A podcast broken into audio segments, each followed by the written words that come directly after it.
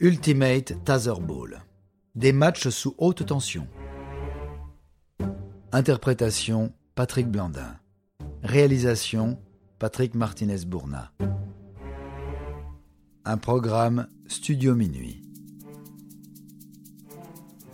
Si le drunk football vous paraissait insolite, attendez d'en apprendre plus sur l'Ultimate Taser Ball. Oui, vous avez bien entendu. Taser. Eh oui, vous supposez bien. Il s'agit de mettre des coups de jus à votre adversaire.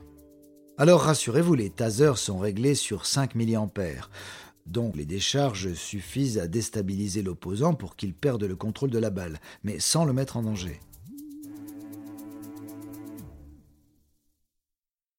De plus, les tasers ne peuvent être utilisés que dans l'équivalent de la surface de réparation au football. Car l'Ultimate Taser Ball, au-delà de sa particularité électrique, est un mélange entre le football américain et le handball. Pendant trois périodes de 7 minutes, deux équipes de 4 joueurs chacune s'affrontent sur un terrain de handball avec un gros ballon de 60 cm de diamètre qu'ils se passent entre eux et doivent envoyer à la main dans le but adverse. Pour stopper un adversaire, on peut lui mettre un tampon, comme au football américain, ou bien lui donner un coup de taser dans les zones dédiées. Ainsi, même avec un petit physique, on peut arrêter un gros gabarit. En moyenne, on estime à 35 le nombre de décharges électriques reçues par un joueur durant un match. Entre cela et les contacts rugueux sans équipement autre qu'un protège-dents et des lunettes de protection, l'UTB a de quoi effrayer.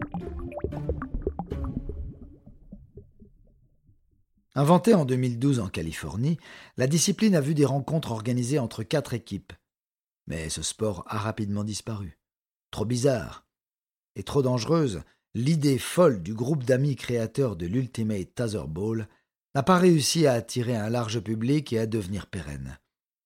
Aujourd'hui, il est possible de voir des vidéos des matchs de l'époque, mais même le site internet officiel est fermé.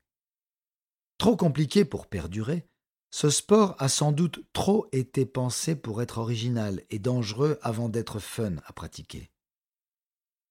Au pays du football américain et du hockey sur glace, et où on compte plus d'armes à feu que d'habitants, il était peut-être un peu excessif d'inventer un sport de contact avec une arme d'autodéfense.